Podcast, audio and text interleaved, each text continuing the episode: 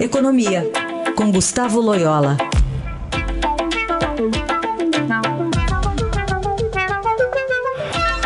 E hoje com a participação de Emanuel Bonfim. Contato agora com Gustavo Loyola. Tudo bem com você, Loyola? Tudo bem, bom dia. Loyola, vamos fazer um pouco de projeções para o ano de 2018 dentro do cenário econômico. Em 2017 se falava muito de um descolamento da política e da economia, ainda que isso não seja pleno, 100%, mas houve ali um trabalho econômico que surtiu efeito no Brasil. O, o ministro da Fazenda chegou a falar que esse ano espera, né, nas, nas suas, Henrique Meirelles, nas suas falas, espera até um crescimento de segundo ele, é de até 3% nesse ano de 2018. Isso é factível, Loyola, e o quanto o cenário eleitoral e aí o cenário político poderá atrapalhar esse plano aí do Meirelles?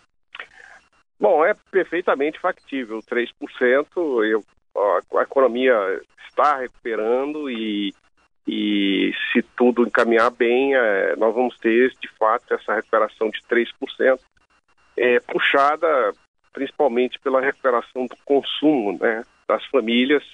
É, esse ano se espera aí com juros mais baixos, um aumento do crédito, a inflação menor também é, propicia um ganho real ao, ao, poder de compra, enfim, a, o emprego deve melhorar, então a, as famílias terão maior capacidade de consumo esse ano que, é, de 2018. Agora, é, a questão da dúvida, a grande dúvida aí, que tem um grande link com a política, é, são os investimentos, né?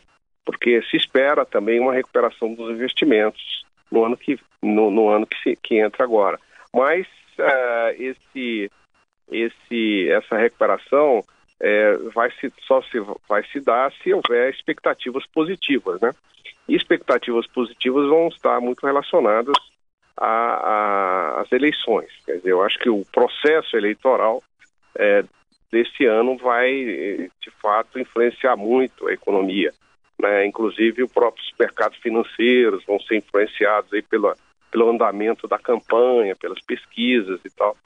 Então, não, não, não se pode falar no descolamento aí total entre economia e política, ao contrário. Mas, de todo modo, a, já está encomendado aí uma recuperação do crescimento em 2018. O problema, a política vai influenciar muito mais, é verdade, no crescimento de 2019, né, quando o novo presidente assumir, eh, dependendo das circunstâncias, 2019 pode ser um ano aí de continuidade da, da do crescimento ou não, né? É. O, o Loyola, ficou de, a gente até conversou sobre isso, né? Ficou de lição de casa do ano de 2017 a reforma da Previdência que está marcada para ser debatida e talvez votada agora em fevereiro na Câmara dos Deputados. Meirelles preocupadíssimo, inclusive, com as agências de classificação de risco. Se não passar em fevereiro essa reforma da Previdência, complica mesmo para o Brasil, Loyola? Complica, complica. Eu acho que a reforma, se passar, ela dá uma tranquilidade é, nesse ano eleitoral e, e, e assegura que o Brasil mantenha a classificação de risco. É, caso a reforma não, não, não, prospere, é muito provável que o Brasil sofra um rebaixamento das suas notas de risco. E isso é muito ruim, né? Isso, aliado à própria incerteza eleitoral, é, pode trazer turbulências no mercado, principalmente no mercado de câmbio, né? Que o real é, pode se desvalorizar bastante é, trazendo aí efeitos negativos sobre empresas, sobre as, algumas empresas, é, também pressionando um pouco mais aí é, os preços de produtos uh, importados ou produtos uh, que têm aí os seus preços feitos em dólar e tal. Então, assim, é um, um, um elemento de incerteza a mais, né, a não aprovação da reforma previdenciária, né. E, de todo modo, é o seguinte: quer dizer, se ela não for aprovada agora em 18, ela terá que ser aprovada em 19. Né?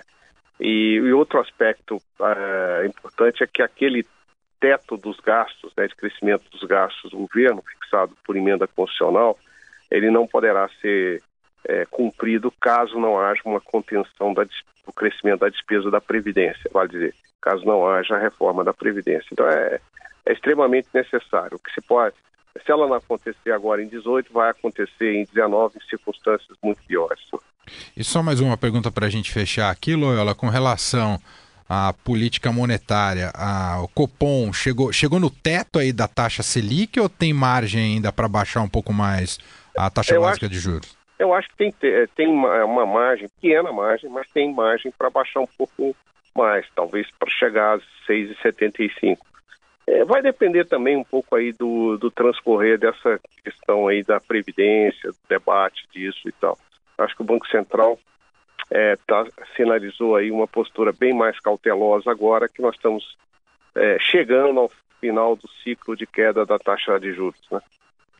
Muito bem, Gustavo Loyola aqui com a gente no Jornal Eldorado. Muito obrigado, Loyola. Um ótimo 2018 para você. Para você também.